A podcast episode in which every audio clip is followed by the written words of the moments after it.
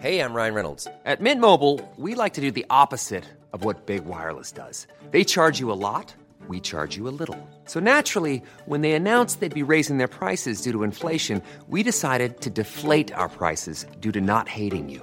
That's right. We're cutting the price of Mint Unlimited from $30 a month to just $15 a month. Give it a try at mintmobile.com slash switch. $45 upfront for three months plus taxes and fees. Promo rate for new customers for limited time. Unlimited more than 40 gigabytes per month. Slows. Full terms at mintmobile.com. Bonjour. Bienvenue dans la saison 2 de Comme d'Archie, le podcast qui vous ouvre les portes du monde fascinant de l'architecture.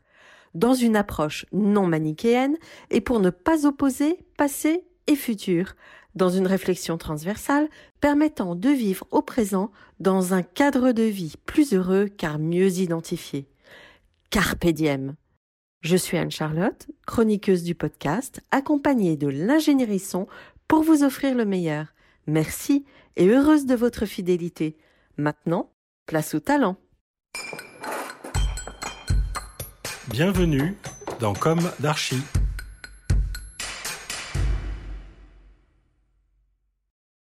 Chers auditeurs, ravis de vous retrouver aujourd'hui en compagnie de Michel Raymond. Bonjour Michel Raymond. Bonjour Anne-Charlotte. Bienvenue dans Comme d'Archie. Vous êtes un architecte très identifié dans le paysage français et à la tête de votre propre et emblématique atelier Michel Raymond et Associés. L'atelier est situé dans le quartier parisien des architectes, 6 Cité de l'ameublement, dans le 11e arrondissement.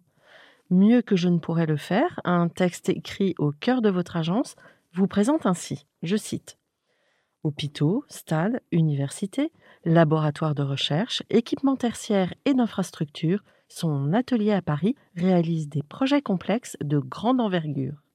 Répondant à des programmes exceptionnels, tous relèvent de questions savantes en termes de technicité, de fonctionnalité et d'architecture, en neuf comme en restructuration de sites sensibles. Après l'Institut national de l'énergie solaire, INES, à Chambéry, avec sa toiture à double géométrie, sa ventilation naturelle et sa climatisation solaire, en 2013, il étudie aussi le bâtiment du CNRS à Saclay, avec une salle blanche de 3000 m2 utile. Si le stade de Reims et les sites hospitaliers de Villeneuve-Saint-Georges ou l'hôpital Édouard Herriot de Lyon font de Michel Raymond un homme des grandes échelles et des grands territoires, la fabrication de l'espace, les proportions, la relation au site, au sol et au ciel, et l'art des toitures guide son écriture. Attentif à la permanence de l'architecture, il revient toujours au cadre, évoquant tour à tour la maison de Malaparte à Capri ou le des Pictura d'Alberti vous semblez à l'image de ces grandes figures de l'architecture qui ont jalonné l'histoire de la commande publique, comme l'était Marcel Lotz. Peut-être à tort, je n'ai pas l'impression que de telles figures émergent encore aujourd'hui dans le paysage architectural français. Qu'en pensez-vous? J'en pense que c'est une question compliquée, que je ne suis pas un grand critique d'architecture parce que je travaille, j'ai la tête dans le guidon et le, recul n'est pas tout à fait mon, mon fort. Par contre, on peut dire deux choses. La première chose, c'est qu'il s'est passé en France une chose qui est très forte pour l'architecture, c'est la loi sur l'architecture de janvier 1977, où la commande s'est ouverte à beaucoup d'architectes, dont moi.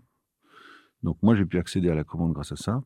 Ça n'existait pas avant, et la commande était distribuée de manière très différente.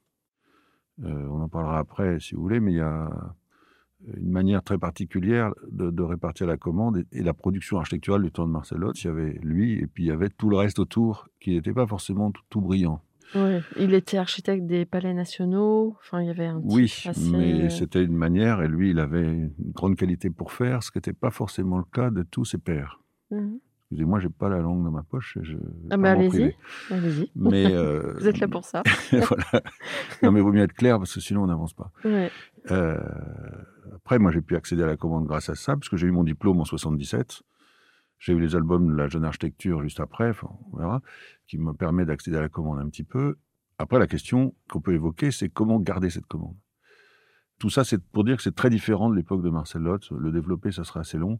Mais il y a vraiment un avant et un après. Et la, déclaration de l'architecture comme euh, d'utilité publique par euh, les, hauts fonctionnaires de Giscard d'Estaing à l'époque, a été une chose extrêmement importante. J'ai moi-même été consultant de la MIC après, j'ai vécu ça de l'intérieur et de manière active. Quoi.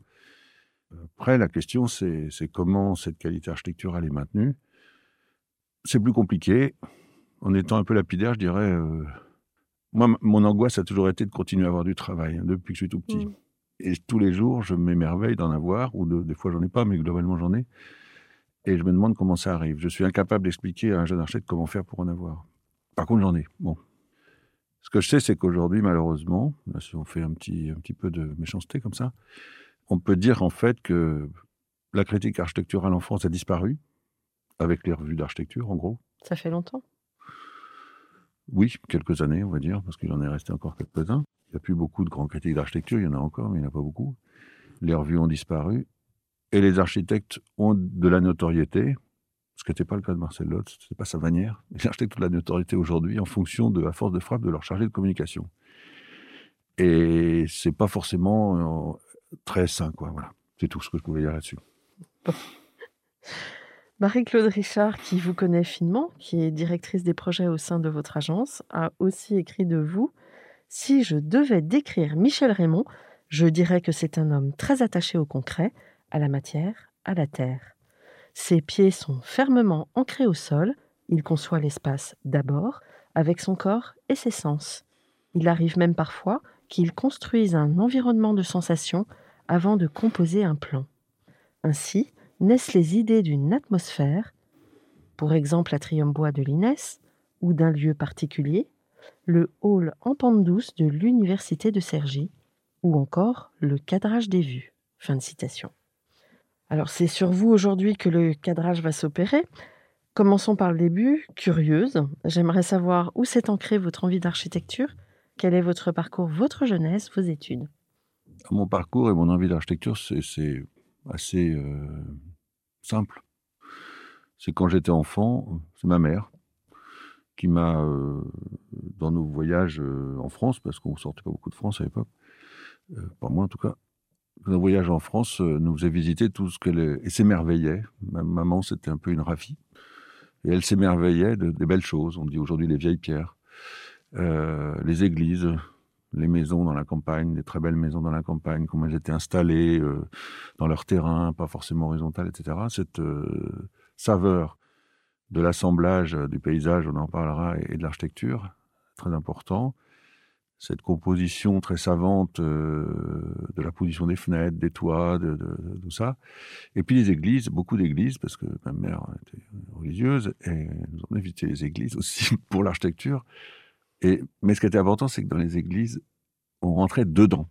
Hmm. Une église, c'est dedans que ça se passe, plus que dehors. Ou alors dehors, quand c'est le dôme de Brunelleschi à Florence, le dôme, bon, bien sûr, mais c'est d'abord dedans. Hmm. Et ça, j'ai appris que l'architecture, c'est dedans que ça se passe. Et on en parlera beaucoup parce que c'est beaucoup comme ça. Ma mère aimait, pas l'architecture classique, euh, elle appelait ça le style jésuite, tout ça. J'ai appris depuis à admirer, je suis un grand admirateur de François Mansart et de, et de ces gens-là. Euh, et je revendique ça, et je revendique surtout une, culture de, mélange. C'est-à-dire que je mets sur un même plan le Corbusier, François Mansart et Brunelleschi. Et en tant qu'architecte, je suis pas historien. Et je pense que c'est important parce qu'au niveau de l'espace, je, tire quelque chose d'homogène et de semblable dans tous ces gens-là. Voilà. Y compris du forum romain à Rome ou d'un temple Paestum ou autre.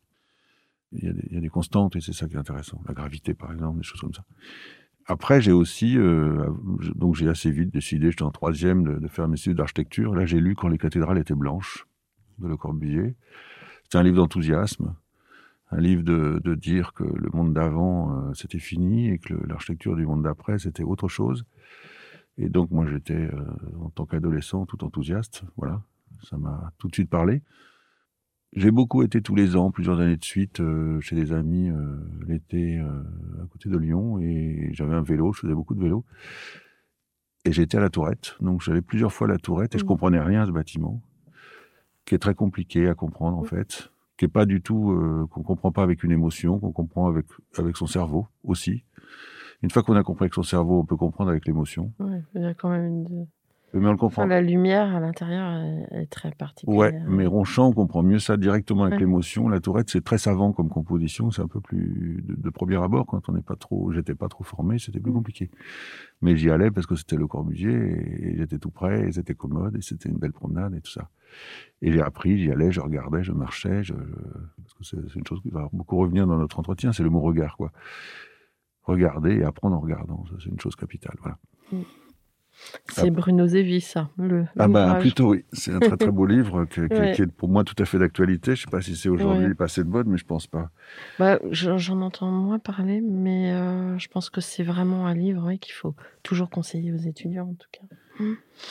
Et du coup, mais vos parents n'étaient pas, n'avaient rien à voir avec l'architecture? Pas du tout. Mon père me disait même, architecte, qu'est-ce que ça veut dire Euh, Tu vas tu vas passer ta vie à faire de la gestion d'immeubles. Donc euh, c'est pas Ouais. lui qui m'a encouragé, Et vous, et et avez grandi euh, dans une ville ou euh, À La Rochelle, genre, je- bon, La dans plusieurs villes, mais La Rochelle c'était une ville que oui. que j'avais pas beaucoup d'amis parce que c'est une ville un peu fermée, comme en province souvent.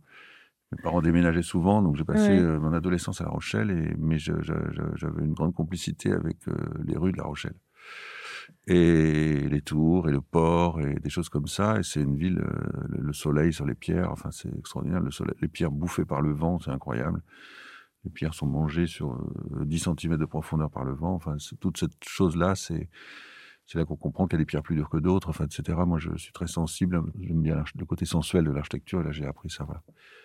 Et puis après, bah, je suis rentré à l'école d'archi, euh, ça, c'était un choc, parce que l'école d'archi, à la fois, on apprenait des choses pas très passionnantes. Alors là, vous êtes rentré à Paris.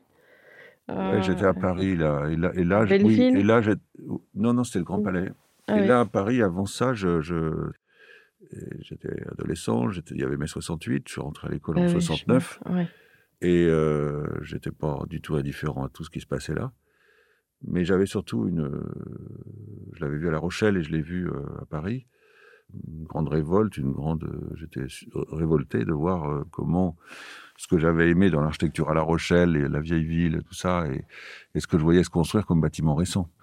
C'était impossible pour moi, mais vraiment, c'était pour moi, c'était du scandale.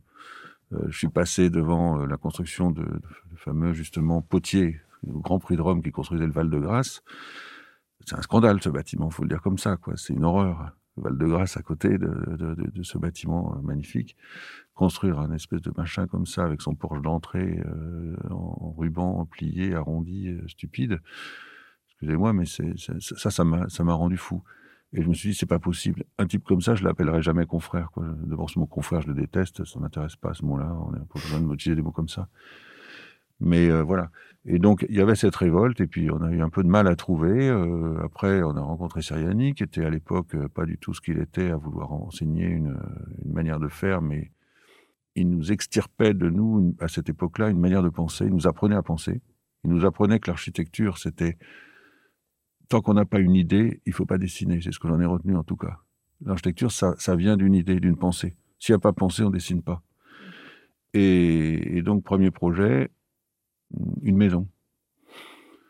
J'étais déjà un peu en train d'arrêter l'architecture, je le suivais sans suivre l'école, mais enfin, je suivais ce projet-là, une maison. Et là, un choc encore, il fallait décider comment était organisée la maison pour une famille. Quelle famille, laquelle? Moi, je ne savais pas faire. Donc j'étais avec un copain, on faisait le projet à deux, Bernard Franjou. On a pété un câble et on a dit c'est pas possible. Moi, je sais pas définir, je sais pas dessiner pour quelqu'un d'autre. Je sais pas faire ça.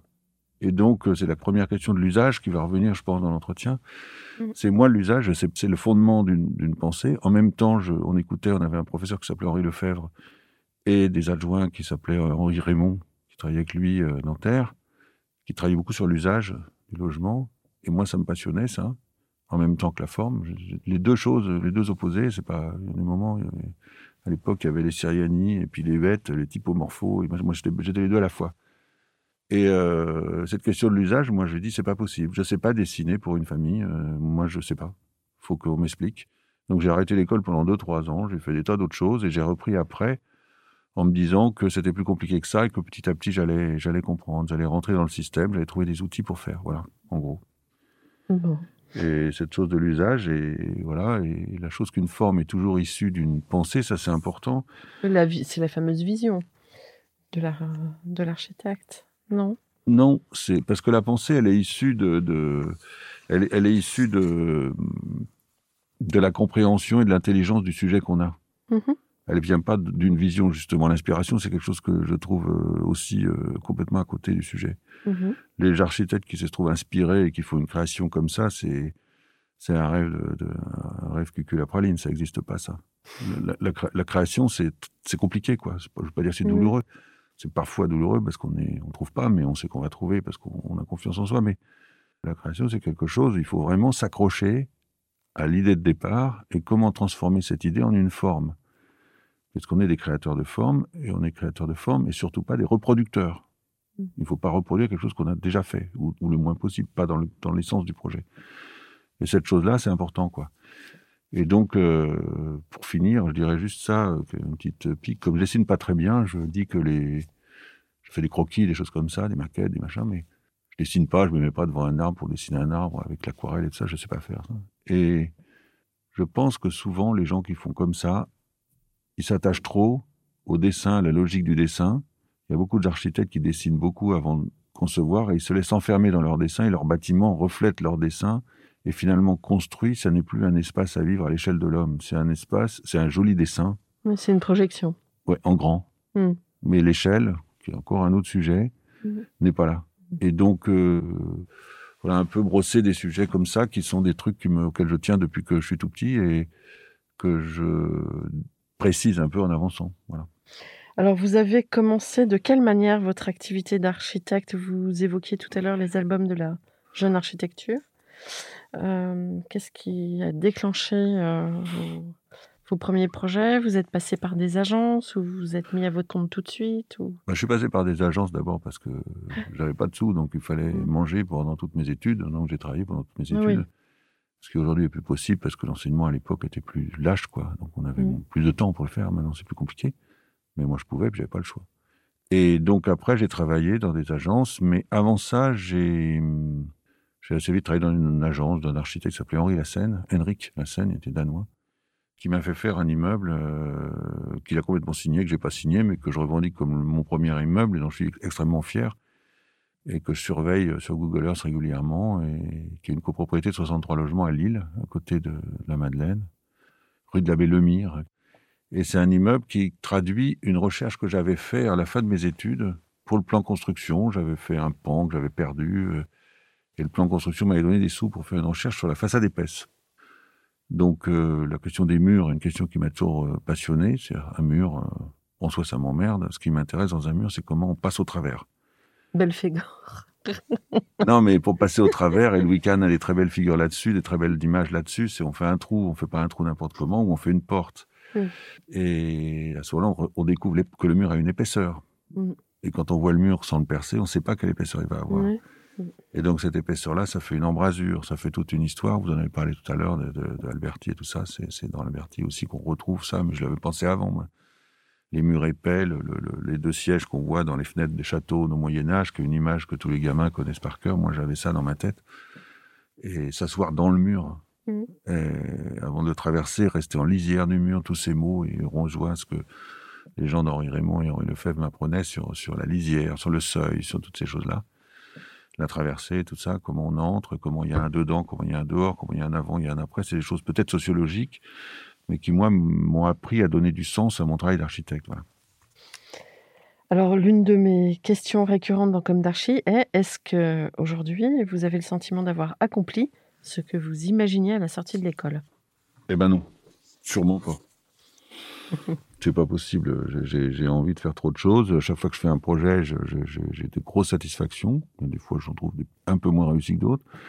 Mais en général, euh, on a des doutes. Et puis, quand c'est construit, quand on se retrouve devant, on est, plutôt content. Puis, on attend que le maître d'ouvrage soit content aussi, quand même. Enfin, le maître d'ouvrage ou les gens qui vont habiter dedans, c'est voilà. Pas forcément la même chose, mais c'est souvent la même chose. Mais on a toujours l'impression d'avoir raté un peu quelque chose aussi, quoi. Ouais.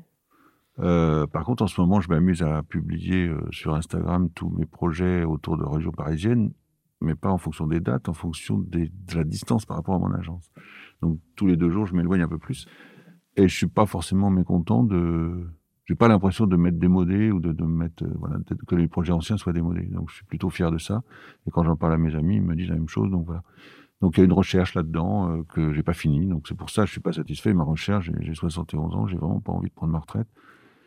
Euh, je suis en bonne santé, j'ai envie de travailler encore longtemps et j'ai encore beaucoup de défis à relever, de, de, monde à découvrir, des, des sujets euh, auxquels j'ai jamais touché, que je rêverais de toucher pour euh, parce que faire de l'architecture, c'est rencontrer le monde, mmh. c'est rencontrer les autres pour leur donner quelque chose, puis, puis faire que le monde soit plus beau aussi. Enfin, faut être un peu. Je suis, je suis très naïf moi et, et j'y tiens ça, ça. Donc euh, faire de l'architecture, c'est faire que le monde soit plus beau. Ça, j'y tiens beaucoup à cette phrase peut-être très simple, mais très importante. Et puis encore un, bon boulot. Oui, oui, oui, bien sûr. Alors, quand je travaillais chez mon oncle Paul de Ponte à Cergy au Jardin Tropical, de ma planche à dessin, j'étais aux premières loges mm. pour suivre la construction de votre université. Ensuite, lorsqu'elle fut ouverte, j'eus plaisir à y rentrer et à emprunter sa rue intérieure lumineuse, spacieuse, à la manière des nefs corbuséennes. Première question qui touche au projet et préalable à votre production, estimez-vous avoir été très influencé par Le Corbusier? Oui, bien sûr, mais pas que. Hmm. Parce que Le Corbusier, on en parlait beaucoup, oui, la lumière, le plein, le vide, bruits soleil, les choses comme ça, le, plan libre, etc. Après, quand on fait un bâtiment, et là c'était un bâtiment gigantesque pour moi, c'est un bâtiment qui fait 25 000 mètres carrés, qui a plein de parkings, qui est construit par-dessus une voie ferrée. Enfin, c'est un truc. C'est pour ça que la mm. rue est en pente, parce que la voie ferrée est en pente. Elle, monte la colline pour aller à mm. Saint-Christophe, donc la, la, voie ferrée est en pente, donc le bâtiment est en pente, donc le hall est en pente.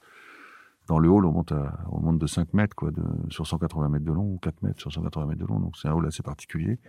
Et là, ça reprend un projet de Centre Soyout, je crois, de Moscou, de Corbu, mm-hmm. où le hall était tout en pente comme ça.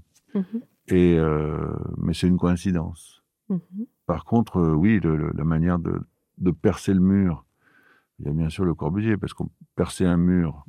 Dans mon rêve, percer un mur, c'était percer des murs de murs de 2 mètres d'épaisseur dans les châteaux forts. Louis a un petit dessin comme ça très beau dans, ses livres sur une tour en Écosse, je crois, où il montre comment toutes les manières d'occuper l'épaisseur d'un mur par un escalier, un placard, une fenêtre, etc. Une cachette. Euh, bon. Euh, aujourd'hui, quand on fait des murs, il faut 20 cm d'épaisseur. Mm. Donc comment redonner la même, la même euh, sentiment de traversée avec un mur qui fait que 25 cm d'épaisseur? C'est par des pliages. Donc j'ai des boîtes pleines de des boîtes à chaussures, en l'occurrence, pleines de petits bouts de carton que j'ai fait à l'école, que je fais encore, euh, où je fais des pliages pour montrer comment, euh, avec un mur de 25 cm d'épaisseur, on peut donner le sentiment de, l'épaisseur et donc mm. que la traversée est un moment et pas furtif. C'est un vrai moment. Il y a l'intérieur, il y a la traversée du mur et à l'extérieur. Il y a des moments où on n'a pas besoin de ça, comme on fait des murs rideaux, comme Yves Van savait faire. On traverse, on s'en rend à peine compte. Mais mm. Mais c'est pas toujours le cas. Alors, est-ce que vous pouvez nous raconter l'histoire de vos projets emblématiques ou actuels? Alors, je répète, euh, projet hospitalier, universitaire, laboratoire, projet pour l'industrie, le tertiaire, le sportif, en France, mais aussi à l'étranger. Et d'ailleurs, combien de projets en tout? J'ai compté en comptant des petits projets qui étaient des petits aménagements. J'ai dû faire 120, 120 projets.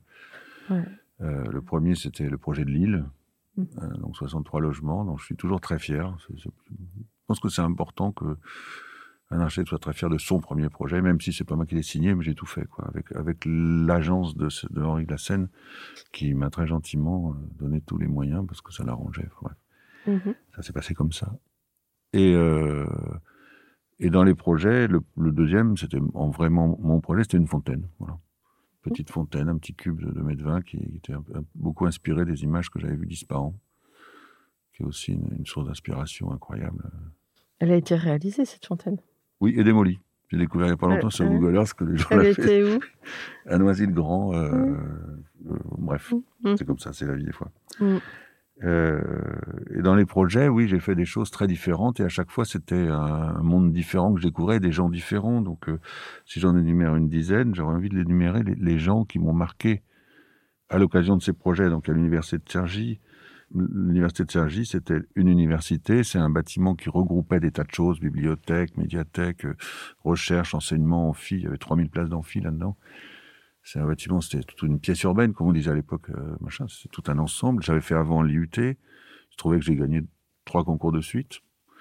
Et qui fait que ça fait un ensemble euh, qui fait plutôt 30, 30 40 000 mètres carrés, l'ensemble, autour de, voilà. avec des moyens très limités. Hein. C'était pas du tout des, des, bâtiments, des bâtiments luxueux. Ils sont luxueux parce que je me suis débrouillé pour qu'ils le soient, mais c'est pas le budget qui était. Euh, donc là, il y avait le président, hein, le président de l'université Raoult, qui était un type incroyable, qui, un type qui bossait 15, 15 heures par jour, euh, tous les jours, samedi, dimanche, tout ça. C'était formidable, comme ça. Il y a le recteur Frémont, qui était un grand recteur de l'éducation nationale que j'ai rencontré. Puis il y avait un monsieur tout, tout simple, tout, tout, qui était le, le, Michel Corion. Je lui demanderais d'écouter parce que ça lui fera plaisir d'entendre son nom. Qui était le maître d'ouvrage au quotidien et qui était incroyable pour faciliter cette liaison entre les utilisateurs et tout. Après, il y a eu l'école d'arts et métiers de Metz, où j'ai appris que c'était l'industrie. Donc, j'ai travaillé avec des industriels, la métallurgie de l'Est. C'était, il y avait Jean Truffy, qui était un, un type assez étrange, euh, que j'aurais pas eu comme ami dans la vie de tous les jours, mais que Marie-Claude Richard, justement, a fait ce projet avec lui. Ils avaient tout pour se, pas s'entendre, mais ils s'entendaient bien sur le projet. Mhm. Parce que c'était deux travailleurs infatigables. voilà, il y avait après Écully, j'ai fait le, le, laboratoire de la police scientifique à Écully. Alors ça, les laboratoires de police scientifique dans un parc magique, euh, un très beau parc avec des cèdres, des séquoias, tout ça. Euh, Écully, c'est à côté de Lyon, c'est la banlieue chic de Lyon. Et j'ai coupé un paquet d'arbres incroyables pour préserver une clairière, parce que j'ai dit que dans la forêt, ce qui était plus beau, c'était la clairière, euh, la lumière au milieu de la forêt. quoi. C'est un grand parc, c'est pas une forêt, mais bon. Et donc euh, là, j'ai appris ce que c'était la recherche, j'ai appris ce que c'était les flics, et j'ai travaillé avec un chef de projet qui était un flic en fin de carrière, qui est devenu commissaire principal à la fin, qui était un type euh, vraiment invraisemblable. Je suis allé le revoir chez lui, il m'a raconté toute sa vie de flic à la retraite, s'appelait Christian Barthes. Euh, sa vie d'enquêteur, sa vie à la BAC. Enfin, c'est un vrai flic, euh, un peu de gauche, on va dire. Quand il racontait sa vie, c'était mm. passionnant, quoi. Donc j'ai découvert cet univers parce que j'étais pas. Quand j'ai passé l'oral de ce truc-là, euh, le, le, le, grand patron de la police s'appelait Monsieur Jevakov. C'était le numéro 2, enfin le numéro 1 même du ministère de l'Intérieur au niveau de l'administration. m'a demandé Qu'est-ce que vous pensez de la police euh, dans l'oral? Moi, je dis, police, moi, je suis ex-68 art, pas terrible comme, comme réponse, quoi. et en fait, bon, ce Christian Barthes m'a expliqué ce que c'était. Après, j'ai fait à Reims le stade de Reims, donc le stade de Reims, le stade de l'équipe de Reims, magique. J'ai appris que c'était la foule, j'ai appris ce que c'était faire venir une foule, j'ai appris ce que c'était faire communier une foule ensemble. Moi, le foot, ça m'intéressait pas du tout. Hein. De la même manière que la recherche, la police, ça m'intéresse pas. J'ai fait des hôpitaux, je suis en bonne santé. Je fais que des projets qui m'intéressent pas du tout dans ma vie privée. Hein. C'est au contraire, je rentre dans des univers. Mmh. Et là, l'univers du foot, c'est passionnant. Les joueurs, euh, j'ai même euh, serré la main de Raymond Coppa. J'ai photographié euh, côte à côte avec Raymond Coppa. Mmh. J'ai fait un discours au milieu de la pelouse devant Raymond Coppa, etc. C'est formidable. Après, l'hôpital Saint-Antoine, donc euh, c'est la réanimation de Saint-Antoine, donc c'est les urgences, plein centre de Paris, tout près de mon agence. Euh, donc c'est bah, les, les, soignants, les, les, urgentistes, tout ça, c'est des gens incroyables. Quoi. Faut les rencontrer, il faut voir ce que c'est. Leur vie des gens qui tournent 24 heures sur 24, c'est incroyable. Un autre hôpital après Villeneuve-Saint-Georges, euh, directeur qui est décédé maintenant, Philippe Paris, et puis surtout un président de la commission médicale d'établissement, le patron des médecins, qui s'appelait Monsef Ketari, c'est un Tunisien qui est arrivé en France, un hôpital à Villeneuve-Saint-Georges, c'est un hôpital qui sert les gens pauvres. C'est un des bassins les plus pauvres de, la région parisienne. Et donc mhm. les médecins qui étaient là, c'était des, tous des un dévouement pas possible. Et je leur ai fait un bâtiment qui est un espèce de bateau comme la Naveva de, de Fellini, quoi. Et donc euh, tous les gens qui arrivent là, ils sont émerveillés, ils disent tout ça, ben, on m'accueille comme ça, moi. et moi, je suis content de, de, donner ça à tous les gens qui arrivent, quoi ainsi de suite. Après, il y a l'Inès, vous en avez parlé. Donc là, je, parlais juste de Frédéric Nicolas, parce que ce projet, on l'a fait à deux, un ami architecte avec qui on était, euh, on était, on était à l'école ensemble. Et lui, il était très passionné d'énergie solaire, il est resté. En plus que moi, le boulevard Raspail, donc la rénovation du boulevard Raspail, euh, bâtiment Loss de Pont-Beauclair. Donc travailler sur le bâtiment de quelqu'un d'autre, c'est, ça demande un peu d'humilité, ça fait de la découverte, on découvre des tas de choses un peu étranges. Je crois que vous connaissez un peu. Ah bah, oui, oui. c'est une petite partie de ma thèse de doctorat, c'est une histoire familiale en plus. Parce que pour tout vous dire, c'est mon père avait dessiné le jardin. Bah, le jardin, il n'a pas vraiment été reconstruit dans la rénovation du projet, malheureusement. Mais euh, après, c'était aussi une histoire avec François Chatillon, et qui on a fait deux projets, trois projets. Et il y a le groupe Air Liquide. Alors, faire le centre d'air aidé d'Air Liquide, ça, j'en parlerai tout à l'heure sur la manière, de, quand on parlera de l'usage. Mm. C'est un projet avec une histoire. On a gagné le concours euh, sur, avec une page blanche, sans projet. Donc, mm. comment on a fait le projet avec des gens d'Air Liquide qui sont des gens. Euh, Air Liquide, c'est le groupe le, un des groupes français les plus puissants du monde. On travaillait avec des gens comme ça pour faire leur euh, leurs bijoux, leur euh, Mm. leur flagship comme ils appelaient ça. C'était une aventure. Waouh, pour moi c'était du rêve. Et après les projets étrangers. À Tel Aviv, on a gagné par hasard un projet de recherche en nanosciences, nanotechnologie hyper sophistiqué en technique embarquée. Euh, bâtiment financé par Roman Abramovich, que tout le monde connaît un petit peu, qu'on verra jamais, qu'on n'a jamais vu, mais le bâtiment va porter son nom. Il donne euh, un chèque sur la table, voilà. Et là, rencontre avec des chercheurs israéliens, rencontre avec Israël, que je connaissais pas du tout, euh, qui est un pays avec des tas de choses contradictoires euh, qu'on découvre, quoi, et qu'on regarde avant d'avoir un avis dessus. D'abord, faut regarder, il y a beaucoup de choses. Et donc, faire Lugassi, un chercheur, Yael Anaïn, qui était une femme euh, qui, qui- était chercheur très discrète, mais tellement habitée par son sujet que moi, je suis émerveillé devant ça. Après, Bruxelles, le gros projet qu'on a gagné, euh, presque fini, parce que je, je voulais citer, parce que c'est un peu des témoins, ça, tout ça. Ben oui. Un très gros projet à Bruxelles de, de, de, de- de- où on restructure un bâtiment euh, et on l'agrandit. euh, Il il y a 340 millions de travaux, donc c'est énorme en plusieurs phases. Et on construit un bâtiment euh, qui était à l'origine très dur et très violent, et à côté duquel Lucien Kroll a construit en réaction euh, ces bâtiments emblématiques qui s'appelaient la Mémé, la maison médicale, ça voulait dire, qui était très célèbre, qui était publié en couverture d'Archide d'aujourd'hui à l'époque et tout ça. Et en disant, ce bâtiment-là, années 70, c'est un monstre, moi je veux faire le contraire, de l'autre côté de la rue. Et moi je me retrouve avec euh, Lucien Kroll, que j'apprécie quand même, puis qui est quelqu'un qui, avait une pensée justement, à rénover ce bâtiment en lui inversant son image. C'est un bâtiment qui était refermé sur lui-même et en l'ouvrant sur le monde. Donc c'est très intéressant. Stade Torpedo à Moscou, euh, là j'ai découvert la Russie, alors c'est- je suis encore à le découvrir. Les Russes, l'Union soviétique, tout ça, leur histoire, c'est, c'est, on comprend rien quand on n'y va pas. On a des vues depuis la France complètement, complètement simplifiées. La Russie, c'est un pays euh, assez proche de nous finalement, mais bon, différent. Et l'histoire soviétique est restée très ancrée chez eux. C'est passionnant de voir ces gens-là. Et puis euh, le dernier projet, dont je suis très fier, dont Marie-Claude Richard s'occupe, puisqu'on a parlé d'elle déjà, projet hospitalier à Lyon qui s'appelle Boréal, euh, qui est pour moi l'aboutissement de ma manière de concevoir, de notre manière de l'atelier de concevoir les projets et d'arriver à une esthétique qui est directement issue de notre manière de travailler. Il n'y a rien dans ce bâtiment que de une manière de faire joli. Mhm. Le projet, il est fait directement, toute sa forme est directement issue de la manière de le concevoir. Et donc, ça fait référence à des, à des, des mouvements comme Archigramme, euh, et des choses comme ça. euh, Et il y a vraiment pour moi là un vrai travail que je- j'aimerais développer, que je commence à développer, on n'en est qu'à la PD, de, de comment on, on conçoit un projet sans jamais. Il y a de la subjectivité dans la méthode de travail, mais il n'y a pas de la subjectivité dans dit tiens, j'ai trouvé une jolie forme un jour en me baladant, je vais la coller là, quoi. Et ce projet-là, en plus, il a une, adhésion de tous les utilisateurs euh, comme j'ai jamais vu. Euh, donc il est, il est pour moi, euh, donc Bruno Casabat, Andek Garcia, c'est encore des gens, tous les soignants qui travaillent là-dedans qu'on rencontre parce qu'on travaille avec tous les soignants pour qui regardent les plans tout le temps. Plus de 100 personnes regardent les projets euh, tous les mois. C'est la démarche de Lean Design qui a été mise en place par l'hôpital, et qui est une manière, on reboucle sur l'usage, qui est une manière absolument formidable, malgré notre réticence au début, d'intégrer les utilisateurs dans, dans la conception d'un projet. Voilà. Mhm. Alors, comment appréhendez-vous la question du rapport du paysage et de l'architecture et la question de l'orientation? Bah, le paysage, c'est là où on pose le bâtiment. Euh, et puis le paysage, c'est aussi ce qu'on voit depuis le bâtiment. Et le paysage, c'est aussi c'est un univers, c'est tout ce que l'œil en voit, quoi. Donc il y a l'horizon, il y a Corajou qui a dit des très belles phrases. Le paysage, c'est là où, où la terre et le ciel se touchent. L'horizon, enfin, ouais, ça. Et moi, j'ai été, euh, j'ai assez vite rencontré des paysagistes. J'ai rencontré Jacques Coulon, j'ai rencontré Laure Planchet, j'ai rencontré euh, des gens comme ça, Alain Marguerite. Des paysagistes qui sont vraiment habités par leur métier, quoi, par leur savoir. Et ils m'ont appris à regarder le paysage. Je savais un peu le regarder. Ma mère m'avait appris à regarder les peupliers euh, au bout du champ, là où on allait en vacances, ça.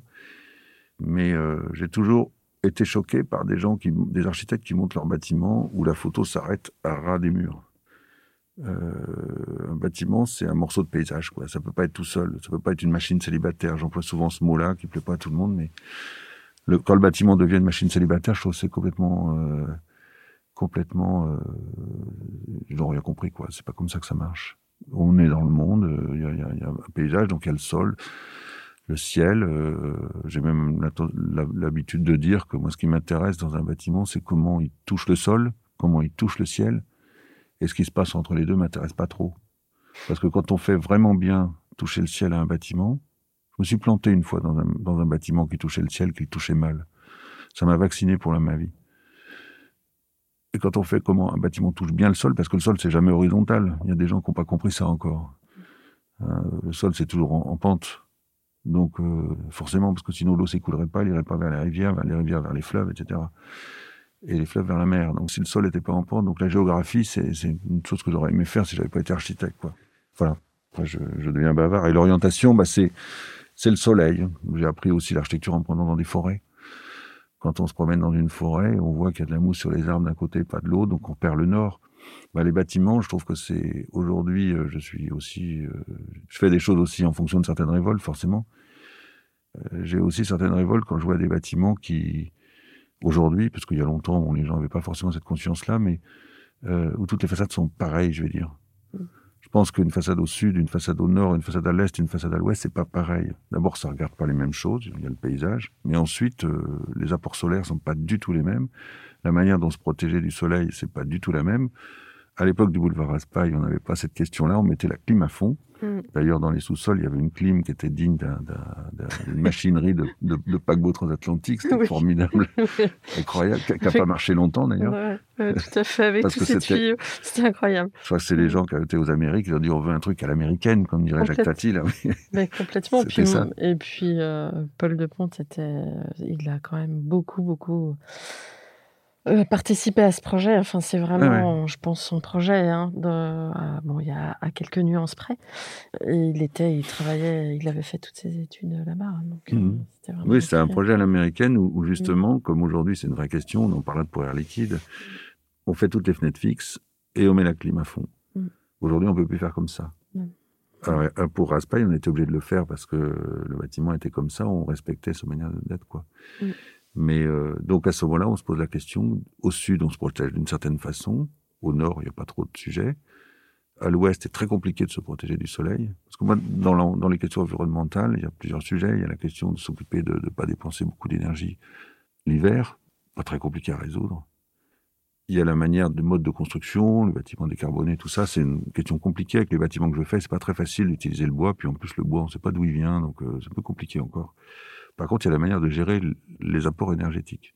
C'est ce que j'ai fait au bâtiment de l'INES à Chambéry avec Frédéric Nicolas pour le CEA, Jean Terme, qui était un grand patron du CEA, qui voulait en faire sa démonstrateur. C'est un bâtiment qui est un démonstrateur, qui est toujours appareillé d'ailleurs dix ans après, bah, pour voir comment l'énergie circule là-dedans. Et ce bâtiment, toutes ses façades sont différentes. Mm. Elles sont différentes à la fois par la vue, parce que c'est au milieu de la montagne, euh, donc c'est un paysage de rêve, mais aussi par rapport au soleil. Donc c'est un bâtiment carré où chaque face est spécifique. Chaque façade est différente. Donc c'est un bâtiment orienté, j'appelle ça comme ça. Et j'ai appris ça dans un livre, je voudrais en parler parce qu'il n'y a pas beaucoup de livres qui parlent de recherche architecturale. Euh, c'est un livre de Pierre Pinon. C'était un très grand bonhomme que j'ai jamais rencontré, mais qui a écrit quelques livres et qui a écrit un livre qui s'appelle Former des formations des objets architecturaux et urbains. Mmh. Aujourd'hui, ça fait un peu bizarre de parler de livres, de livres qui parlent de conception architecturale, parce qu'ils n'existent pas trop. Mmh. Justement, c'est l'inspiration qui fait le, moteur de la conception architecturale, dont je pense qu'il y, a des analyses et des réflexions. Et il analysait en particulier des choses formidables, qui étaient les, les bâtiments. Ça m'a beaucoup fasciné, c'est le comment une mosquée à Ispahan s'installe dans la rue. Il y a le paysage urbain, il y a le, grand Maidain et le Chak et le grand Caravansérail au milieu de la ville. Et puis il y a des mosquées autour de ce grand espace public. Et les mosquées, bah, elles, elles se tournent. normalement, elles devraient être parallèles à la place, perpendiculaires, etc. Simple. Mais non, la Mecque, c'est pas là. La Mecque, c'est à 45 degrés ou 48 degrés, un truc comme ça. Donc, il y, a une architecture extrêmement savante. J'y suis allé, en plus, à Ispahan pour le voir. Et ce que j'ai vu, c'était exactement ce que j'avais compris en voyant des photos et des dessins. Donc, c'est très amusant de cette façon qu'on peut comprendre rien qu'avec des photos et des dessins. Mais c'est extrêmement savant. C'est pas une compromis, comme c'est un mot que je déteste en architecture, c'est le mot compromis. C'est une solution supérieure. Hmm. Voilà. Alors, je voulais noter juste pour la Maison des sciences de l'homme, en fait, il y a aussi une question de protection vis-à-vis du boulevard et euh, la ligne de métro qui passe. Le, bruit. Le bruit, bien Parce qu'un maître des chercheurs à cet endroit-là, il fallait quand même se protéger. Créer, oui, il voulait, il voulait, il voulait que les mm. fenêtres ne s'ouvrent pas pour être, pour être tranquille pour travailler, bien sûr. Fin du premier volet. Retrouvons-nous la semaine prochaine pour la seconde partie. À très bientôt.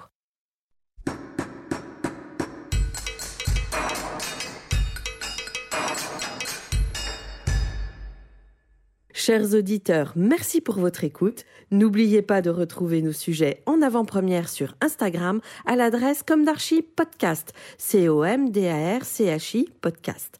Si vous aimez ce podcast, favorisez sa diffusion en lui donnant 5 étoiles sur Apple Podcast, plus un petit commentaire, ou sur votre plateforme de podcast favorite. Et surtout, abonnez-vous pour écouter tous nos épisodes gratuitement. À bientôt. Et d'ici là, Prenez soin de vous.